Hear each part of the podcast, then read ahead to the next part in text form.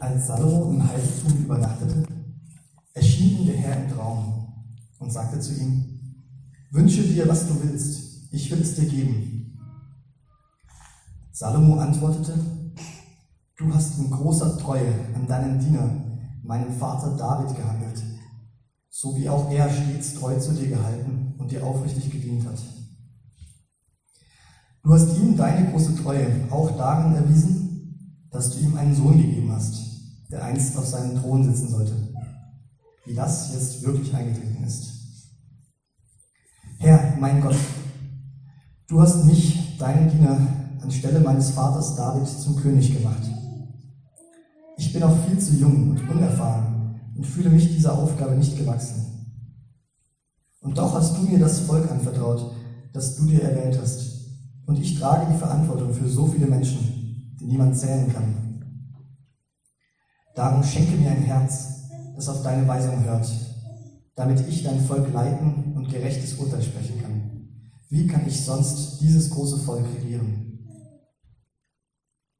Dem Herrn gefiel diese Bitte. Deshalb sagte er zu Salomo, du hättest dir langes Leben oder Reichtum oder den Tod deiner Feinde wünschen können. Stattdessen hast du mich um Einsicht gebeten, damit du gerecht regieren kannst. Darum werde ich deine Bitte erfüllen und dir so viel Weisheit und Verstand schenken, dass kein Mensch vor oder nach dir mit dir verglichen werden kann. Aber auch das, worum du mich nicht gebeten hast, will ich dir geben. Ich werde dir Reichtum und hohes Ansehen schenken, sodass zu deinen Lebzeiten kein König sich darin mit dir messen kann. Und wenn du meine Gebote so treu befolgst wie dein Vater David, dann schenke ich dir auch ein langes Leben. Als Salomo erwachte, merkte er, dass der Herr im Traum mit ihm gesprochen hatte. Er ging nach Jerusalem und trat vor die Bundeslade des Herrn, opferte Brandopfer und ließ Tiere für das Opfermahl schlachten. Sein gesamter Hofstaat wurde zum Mahl geladen. Wir haben gerade sogar zweimal hintereinander eine Geschichte gehört, die vor richtig langer Zeit passiert ist. Es geht um den König Salomo, der über das Land Israel regiert und Gott erscheint ihm in einem Traum. Als ich gesehen habe, dass das der Predigtext für heute ist, habe ich erstmal gedacht, okay, ich bin weder König Salomo, noch regiere ich irgendwie. Also was hat dieser Text mit mir zu tun? Oder mit uns als Gemeinde? Ich weiß nicht, ob es euch auch so geht, dass ihr euch fragt, was können wir jetzt daraus mitnehmen? Ähm, ich schätze, wenn ich jetzt fragen würde, haben wir einen König unter uns, dann melden sich wie viele Leute? Ja, habe ich mir gedacht, dass es eher keiner ist. Alles andere hätte mich auch gewundert. Und ich habe den Text ganz oft gelesen und gesagt, Gott, zeig mir doch, was du uns dadurch sagen möchtest. Was ist irgendwie das, was wir für uns heute daraus mitnehmen können? Und tatsächlich kamen da ganz schnell viele Gedanken, weil ich gemerkt habe, diesen Text an sich können wir nicht eins zu eins auf uns übertragen, weil es eben irgendwie eine individuelle Geschichte ist. Aber der Text zeugt von einem Gott, der immer noch derselbe ist und der sich durch die ganze Bibel hindurch vorstellt.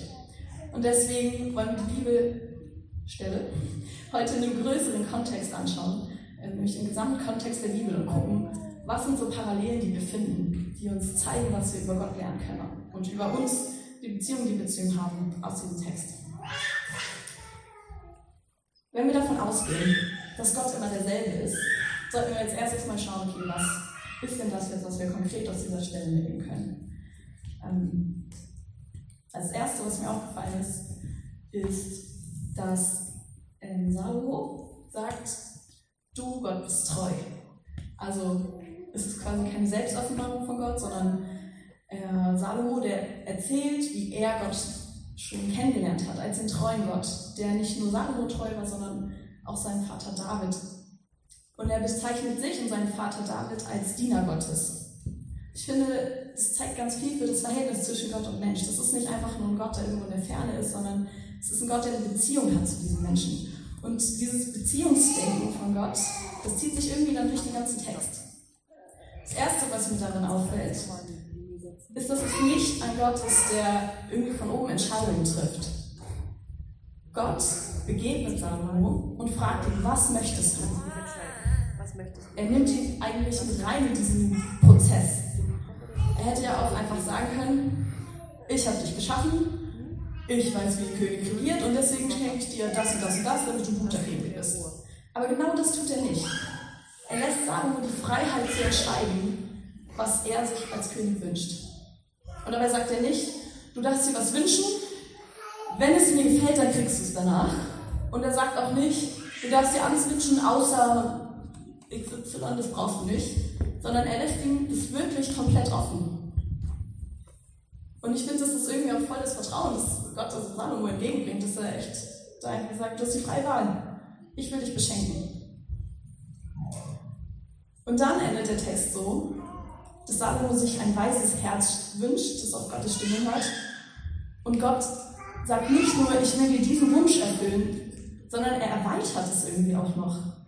Weil ihm das so gut gefällt, was Salomo sich wünscht, sagt er, ich gebe dir noch was drauf.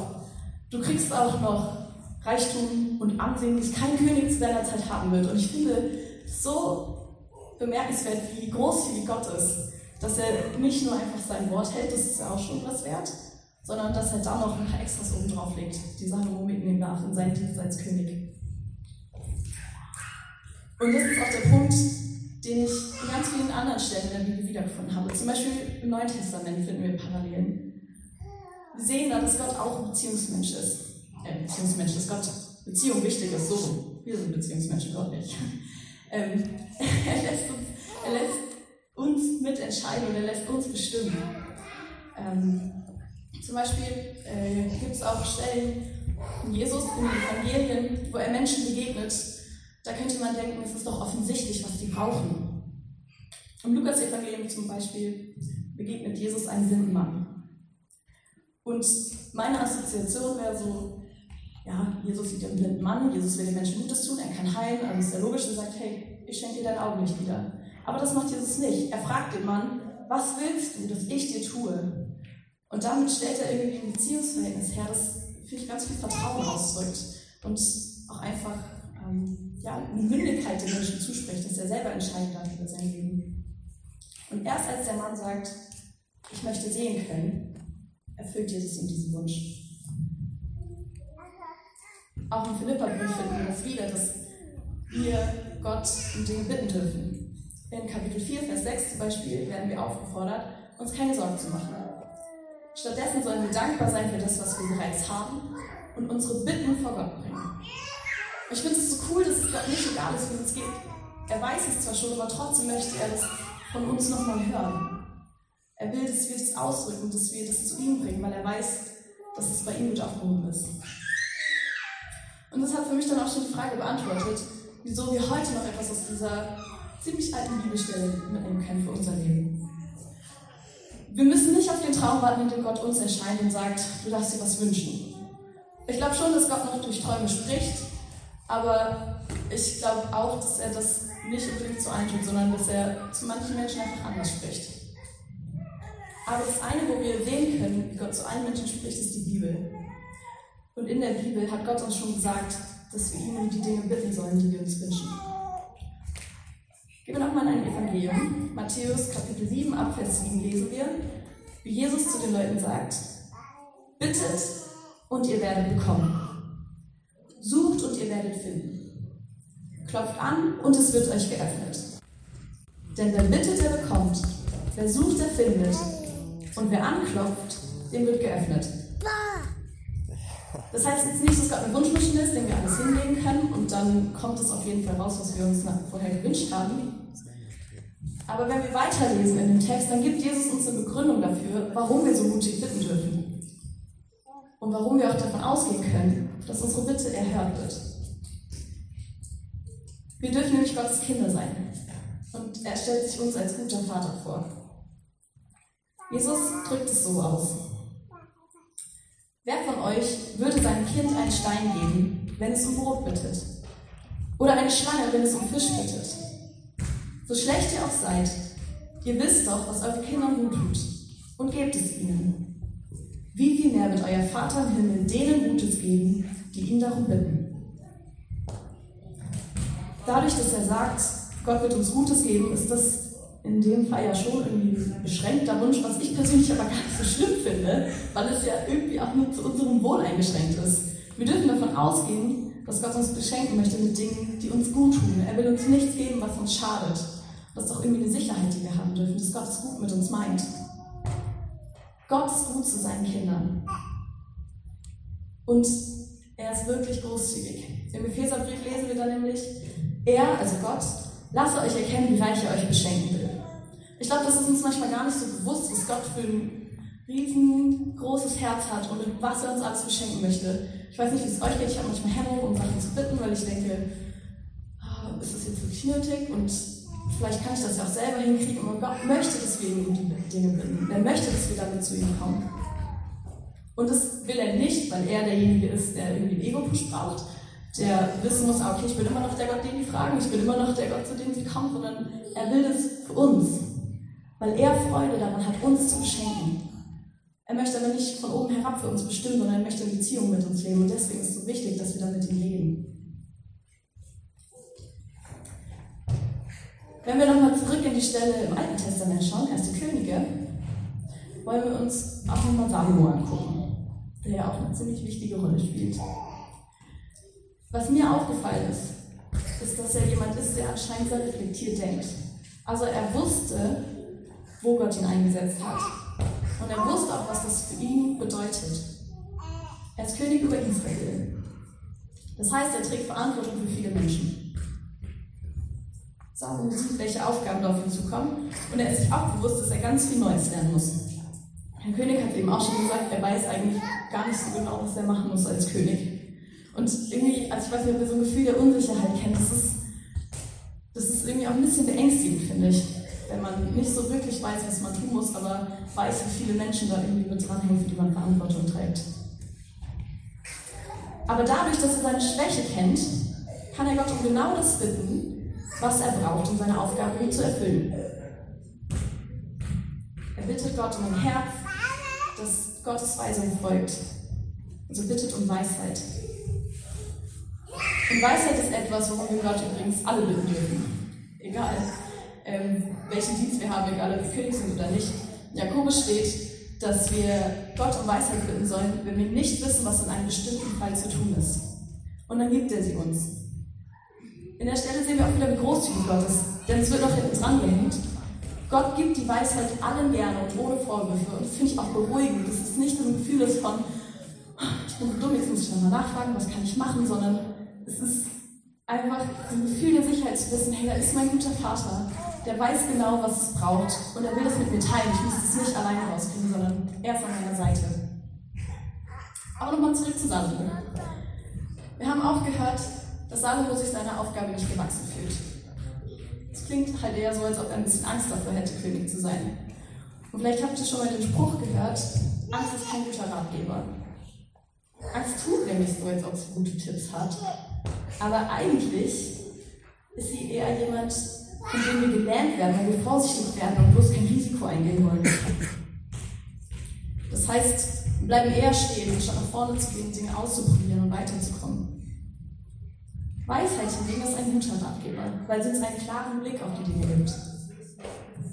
Salomo entscheidet sich in dem Moment, wo er Gott um Weisheit bittet, dass er sich nicht von seiner Angst leiten lassen möchte, sondern dass er weise Entscheidungen treffen will. Man könnte sagen, er tauscht Angst gegen Weisheit aus.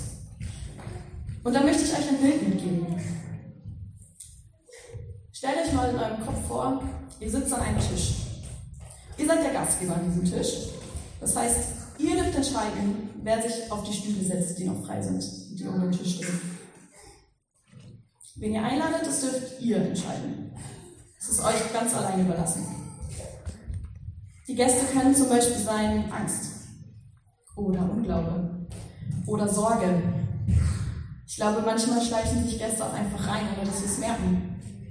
Ähm, ein paar von denen halten sich nämlich nicht dran, dass wir die Gastgeber sind. Aber es gibt auch Gäste, die wir gerne an unserem Tisch sitzen haben. Oder wo ich zumindest davon ausgehe, dass wir die lieber an unserem Tisch sitzen haben, nämlich Glaube oder Liebe, Geduld. Die Frage an euch ist, wen ladet ihr an euren Tisch ein? Und wen solltet ihr vielleicht von eurem Tisch wegschicken? Wir haben schon gehört, dass Gott uns beschenken möchte. Und auf dieses Bild mit dem Tisch übertragen, glaube ich, dass wir ihn auch bitten dürfen, um die Gäste, die wir an unserem Tisch haben wollen. Und in seinem Namen dürfen wir die Gäste, die wir nicht haben wollen, wegschicken. Ich glaube, dass uns auch gut tut, wenn wir uns bewusst sind, wo Gott uns eingesetzt hat und wir uns bewusst sind, was wir für diesen Job brauchen. Gott beruft Menschen immer wieder in der Bibel. Auf unterschiedliche Arten und Weisen. Und es gibt so einen Spruch, ähm, Gott beruft nicht die Begabten, sondern er begabt die Berufenen. Und das sehen wir auch ganz oft in der Bibel, dass er Leute beruft, die dann sagen, oh, ich weiß gar nicht, ob ich das kann. Also zum Beispiel Mose, der sagt, ich soll das Volk aus Ägypten führen, aber ich kann überhaupt nicht reden. Oder Jona, der erstmal wegläuft, als er einen Auftrag bekommt von Gott. Und Gott arbeitet mit diesen Menschen zusammen und startet sie mit dem aus, was sie brauchen. Mose zum Beispiel stellte seinen Bruder Aaron an die Seite, damit der für ihn redet. Und Jona machte durch den Walfisch darauf aufmerksam, dass es vielleicht doch gut wäre, Gottes Weg zu gehen. Und das ist so cool, finde ich, dass wir nicht davon ausgehen müssen, dass es um das geht, was wir können, sondern dass Gott uns das gibt, was wir brauchen für unsere Aufgaben. Und es ist auch gut, dass wir alle für unterschiedliche Aufgaben ausgestattet werden. Wenn ich jetzt so ans Volk Israel denke, dann wäre es, glaube ich, ein großes Problem, wenn alle zum König berufen werden, weil es dann einfach nicht mehr funktionieren würde. Und es wäre auch genauso ein Problem, wenn es einen König geben würde und der Rest nur Bauern wären dann würden auch einfach Bereiche nicht abgedeckt werden, die abgedeckt werden müssen. Und genauso ist es, glaube ich, auch mit uns, ähm, dass Gott uns unterschiedlich begabt und beruft, damit wir in unterschiedlichen Bereichen arbeiten können. Und deine Aufgabe kann ganz anders aussehen als die von deinem Chef oder als die von deiner Schwester oder als die von Hauptamtlichen in der Gemeinde oder als die von deinem besten Freund. Ich glaube, Gott hat für jeden von uns einen speziellen Platz. Und er gebraucht uns da, wo wir sind. Hm. Das Wichtige dabei ist ja, dass Gott mit uns unterwegs ist. Und was auch immer es ist, das wir brauchen für diese Aufgabe, für die er uns berufen hat, das dürfen wir von ihm erbitten. Ich habe in der Predigtvorbereitung schon ein paar Leute aus der Gemeinde gefragt, damit ich es ein bisschen konkreter für euch machen kann äh, und wir wegkommen von diesem Königsbild. Äh, was ist es? Wo hat Gott euch hingerufen? Und was glaubt ihr, was braucht ihr für diese Aufgabe? Oder vielmehr, was wünscht ihr euch, um diese Aufgabe gut erfüllen zu können? Eine Mutter hat mir zum Beispiel geantwortet, dass sie ihren Platz gerade als Mutter vor allem bei ihren eigenen Kindern sieht und gleichzeitig auch bei denen im Kindergottesdienst. Und für diesen Job wünscht sie sich, dass Gott ihr noch mehr Geduld schenkt und den Mut, keine Angst zu haben, den Kindern etwas Falsches von Jesus zu erzählen. Eine andere Person hat gesagt, dass sie sich berufen fühlt, in Menschen zu investieren und sie zu ermutigen. Sie möchte Begabung in Menschen fördern. Und aus dem Grund glaubt die Person auch, dass Gott sie genau in die Nachbarschaft gestellt hat, wo sie jetzt gerade ist. Weil es eine Nachbarschaft ist, wo nicht alles einfach ist, wo Menschen unterschiedliche Probleme haben.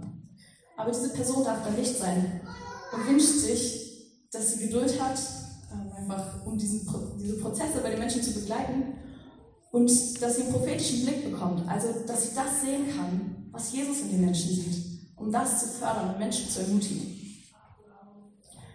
Dann habe ich noch jemanden gefragt, der sagt, ähm, also es ist ein verheirateter Mann, der seine Frau gerade unterstützen möchte und er meinte, er braucht ganz viel Kraft dafür. Nicht nur die Kraft beim Einkauf schleppen, weil er gerade derjenige ist, der alle Taschen tragen muss, sondern auch Kraft, um seine Frau emotional zu unterstützen. Ich habe Studierende gefragt, wo sie sich gerade hinberufen fühlen. Und ich habe von einigen gehört, dass sie es als Berufung sehen, in der Uni Nächstenliebe zu leben und Gott dort bekannt zu machen. Und es ist eine geniale Möglichkeit, ähm, Kommilitonen etwas über den Glauben zu erzählen oder Nächstenliebe praktisch zu leben, zum Beispiel in der Prüfungsphase, in der man andere unterstützt. Und dafür wünschen sie sich von Gott Liebe, Mut und gute Worte. Und jetzt letztes noch das Beispiel von einer Frau, die mir erzählte, dass sie weiß, Gott setzt sie gerade zu Hause in ihrer Familie ein. Aber es ist gar nicht so einfach für sie, weil sie so viele Dinge sind, die sie auch gerne macht und die sie auch gerne machen möchte. Und sie wünscht sich, dass Gott ihr da Fokus schenkt und Freude an dem Dienst ähm, als Ehefrau und Mutter. Vielleicht war da jetzt schon was dabei, wo ihr denkt, oh ja, so geht es mir auch. Äh, das sehe ich gerade voll, dass Gott mich da hingestellt hat. Vielleicht ähm, habt ihr was ganz anderes im Kopf. Vielleicht wisst ihr aber auch gerade noch gar nicht, müsst es noch sortieren, wo hat Gott mich eigentlich eingesetzt. Und ich lade euch ein, dass ihr euch gleich kurz einen Moment Zeit nehmt, euch überlegt, was ist meine Aufgabe? Wo möchte Gott mich gerade gebrauchen? Und wenn euch mehrere einfallen, dann sucht euch ruhig für jetzt konkret einen aus und überlegt euch, was kann ich von Gott erbitten, damit ich diese Aufgabe gut erfüllen kann? Was brauche ich, um Gott gut dienen zu können? Wir haben am Anfang gehört, dass Gott ein Gott der Beziehung ist und dass er uns beschenken möchte. Gott ist unser guter Vater. Und wir dürfen darauf vertrauen, dass er uns Gutes geben wird. Wenn ihr jetzt sagt, ihr habt gar nicht so eine Idee, ähm, was euch, ja, was Gott euch so aufs Herz gelegt hat, wo Gott euch hinberufen hat, dann könnt ihr die Zeit auch nutzen, um ihn nochmal zu fragen, hey, wo soll ich hin? Oder ihr sprecht nach dem Gottesdienst mal mit Leuten, die euch gut kennen und fragt sie, wo siehst du meinen Platz? Oft ist es auch so, dass wir selber da so einen Fleck haben und andere Leute brauchen die und sagen, hey, das sehe ich in dir und das kannst du gut. Ich glaube, dass wir, wenn wir das tun, das Gleiche erleben werden wie wenn wir Gott um etwas bitten. Nämlich, dass er uns reich beschenken möchte. Wenn er seinen einzigen Sohn für uns gegeben hat, dann wird er uns darüber hinaus doch auch alles schenken. Das schreibt Paulus im Römerbrief. Ich würde gerne zum Abschluss noch beten und ähm, wenn wir gleich noch ein Lied singen, habt ihr einfach Zeit, äh, ja, für euch zu überlegen. Es wird auch ein Instrumentalteil geben. Und ihr dürft auch Zeit einfach nutzen, um persönlich zu beten, um Gott das hinzulegen, was euch da beschäftigt. Sonst auch gerne das Lied mitsingen. Vater, ich danke dir dafür, dass wir wissen dürfen, dass du es gut mit uns meinst und gut mit uns machst. Ich danke dir dafür, dass du uns ausstattest mit dem, was wir brauchen. Herr, wir haben gerade von Leuten gehört, die, ja, die sich ähm, ihrer Berufung bewusst sind und die wir von dir Dinge erbitten. Und ich möchte dich bitten, dass du ihnen das schenkst. Ich bete um Geduld, Geduld brauchen, Mut und Liebe, um Freude bei dem Dienst, den wir tun für dich.